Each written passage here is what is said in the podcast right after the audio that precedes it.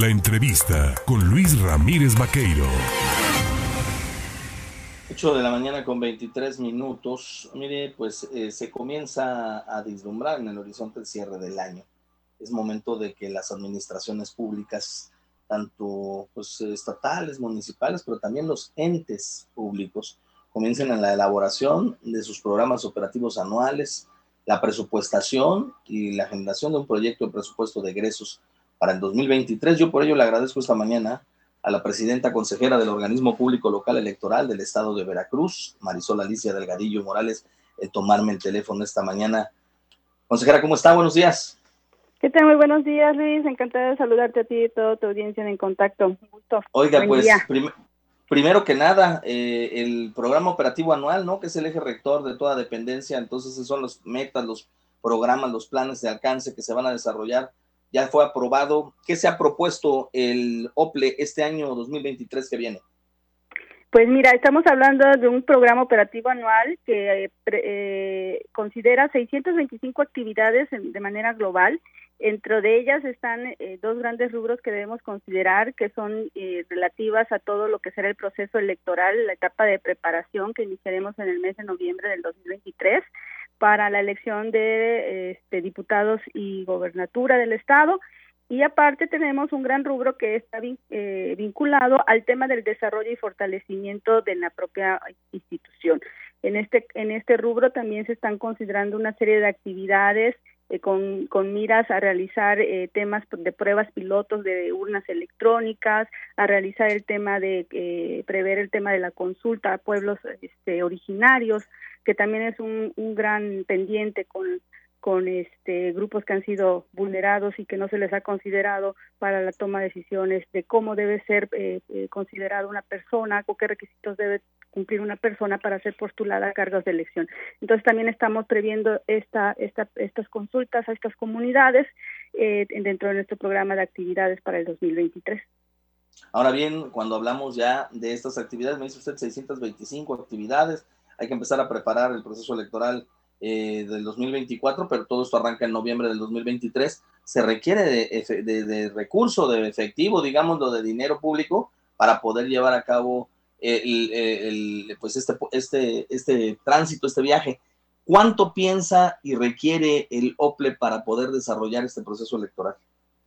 Mira, eh, el Consejo General ha aprobado, a partiendo de este programa operativo anual con esas actividades que en estos dos grandes rubros que te he referido, estamos eh, proyectando 591.8 millones de pesos, en los cuales también se considera eh, un rubro para el financiamiento a los partidos políticos, en las cuales también, debo decirlo a la ciudadanía, ya se ha impactado eh, considerando de la Suprema Corte de Justicia de la Nación en el sentido que el artículo 50 que establece una fórmula nueva para eh, las prerrogativas a los partidos políticos implica una disminución del 50% de las mismas. Entonces, en este rubro también ya está considerado de 221.6 millones que recibirían los prerrogativos, eh, en concepto de prerrogativas, los partidos políticos y además consideramos también a las asociaciones políticas en el Estado para el año 2023.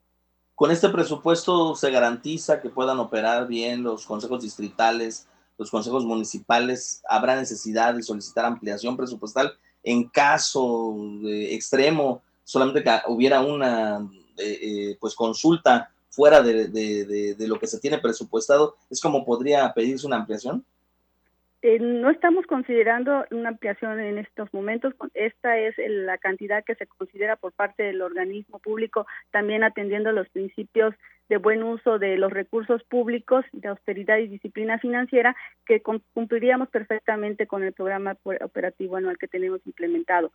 Eh, es importante que sí tenga muy presente la ciudadanía que el proceso electoral iniciará en noviembre. Previo a eso tenemos actividades para, precisamente lo que tú lo has referido en la instalación de los consejos. En este caso serán las distritales para la elección de los de los eh, diputados y diputadas a integrar el próximo Congreso local pero sí es importante que lo sepan que estos consejos distritales pues tienen que abarcar a su vez todos los municipios que formen parte de la distritación que se determina oportunamente también por el Instituto Nacional Electoral para este proceso electoral. Aunado, eh, debemos contextualizar que este proceso que tendremos en el Estado va a estar vinculado con eh, y va a ser concurrente con elecciones federales, como es el caso de eh, la elección para elegir al presidente de la República, ¿no? Entonces, eh, son grandes retos para el siguiente año y consideramos que con el programa que hemos elaborado y con el presupuesto que se ha proyectado podríamos estar afrontando exitosamente todos estos, estos retos. Hay quien señala que la democracia es cara en este país y que por ello hay que hacer lo posible porque cueste menos, pero le preguntaría, dentro de este presupuesto, ¿cuánto se destina al pago de rentas de espacios en donde se encuentran instalaciones del OPLE que no son propias y el proyecto de construcción de sus propias instalaciones, ¿cómo va? Mira, te agradezco que hagas este, este cuestionamiento. Eh, sí es importante comentar a tu audiencia que estamos proyectando realizar un, eh, un estudio eh, efectivamente para determinar los costos, los alcances de la construcción de un nuevo edificio. El OPLE cuenta desde hace algunos años con un terreno propio.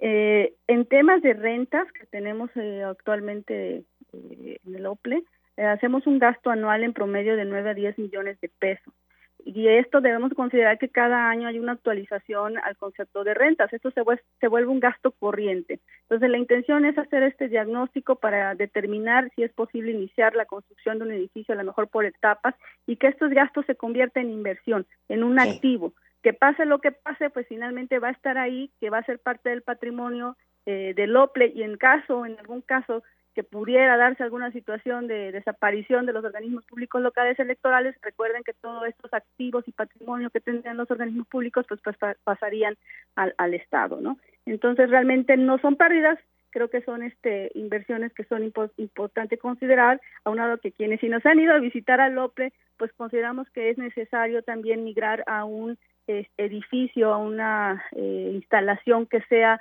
más inclusiva para el acceso a personas con con capacidades diferentes, ¿no? Entonces creo que, que, es, que es bueno ah, atender a, a, esta situación.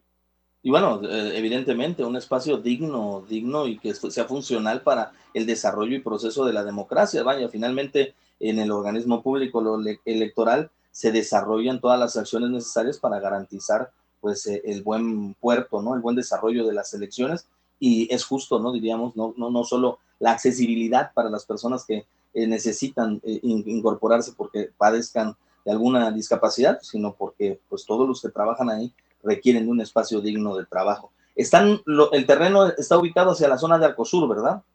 Es correcto, está ubicado por aquí por la zona del Tribunal Federal de Justicia Administrativa, entonces este, yo creo que es oportuno que activemos este, una buena inversión, un, un buen edificio que pueda dar este cobertura a, los a todo el personal técnico y ejecutivo del organismo. Y bueno reiterar a tu a tu audiencia eh, lo he dicho a través de diferentes plataformas a, través de diferentes entrevistas que el Consejo General se compromete con la ciudadanía a que el recurso que se apruebe en el sentido que se apruebe pues siempre va a ser ejercido atendiendo a los criterios de transparencia, disciplina, racionalidad y austeridad presupuestal.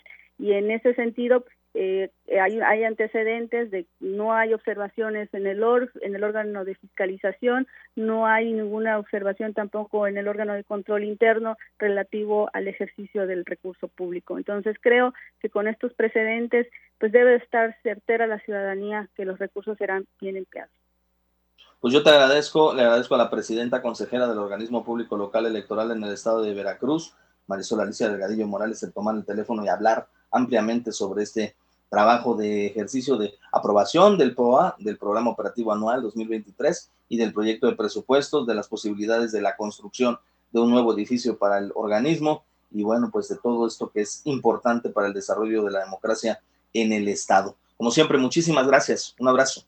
Al contrario, Liz, quedo a tus órdenes de toda tu audiencia también. Que tengan excelente día. Gracias. Ahí tiene usted a la presidenta consejera del OPLE, Veracruz.